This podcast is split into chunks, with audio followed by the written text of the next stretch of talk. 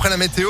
Et puis l'info avec Sandrine Ollier. Bonjour Sandrine. Bonjour Phil, bonjour à tous. À la une, prudence sur les routes pour ce week-end de la Pentecôte. Les conditions météo vont parfois être compliquées.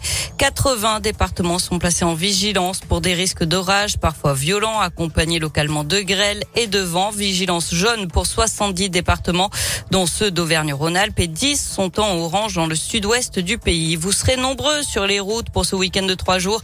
Bison futé voie rouge aujourd'hui dans le sens des départs, orange demain.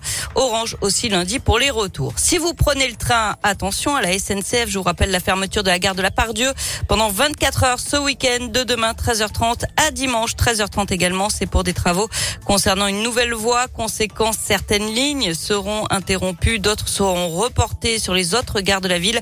Ça concerne les TER comme les TGV. Et puis si vous comptiez prendre l'avion, eh bien les départs et arrivées à Lyon-Saint-Exupéry risquent d'être perturbés demain. Un appel à la grève est lancé pour les agents de piste selon C'est pour réclamer des augmentations de salaire. Et puis en bref, la torche de Fézin risque d'être allumée dans les prochains jours. Pas d'inquiétude, c'est dans le cadre du redémarrage de la raffinerie à l'arrêt depuis fin mars pour une grosse opération de maintenance.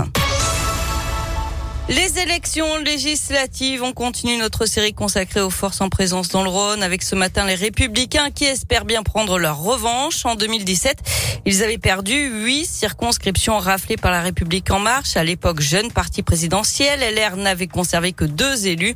Léa Dupérin a rencontré Alexandre Vincendé, le chef des républicains du Rhône, également candidat dans la sixième circonscription. Ils sont plusieurs maires de la métropole de Lyon à porter la casquette de candidat. Pierre Bénit, Toussieux, Saint-Priest, mais aussi Rieux-la-Pape avec Alexandre Vincendet. Pour le patron LR du Rhône, c'est un avantage. Si on prend un certain nombre de crises que notre pays a traversées sur euh, le quinquennat précédent, les gilets jaunes, euh, mais également la crise sanitaire, on voit que ceux qui ont su euh, s'adapter, ce sont les maires et les élus locaux. Et c'est pour ça que je pense que c'est important que des maires s'engagent aux élections législatives pour pouvoir faire entendre la voix des territoires à Paris et faire ce lien essentiel entre le terrain et l'Assemblée nationale. En cas d'élection, les maires élus députés devront quitter leur mandat local. Mais alors, comment faire mieux qu'en 2017 Il y a eu un vote utile au premier tour de la présidentielle et ma famille politique euh, en a pâti. Mais au-delà de ça, je pense que pour les élections législatives, quand les candidats sont reconnus et connus pour leur engagement au quotidien, les lignes bougent. Des candidats de droite et des républicains peuvent tirer leur épingle du jeu. Hors de question pour le parti de faire alliance avec l'extrême droite malgré les mains tendues, notamment par Éric Zemmour. Et le premier tour, c'est dimanche 12 juin. On passe au sport avec du foot ce soir. L'équipe de France qui affronte le Danemark pour la première journée de la Ligue des Nations. Ça se joue au Stade de France à 20h45. Du basket aussi.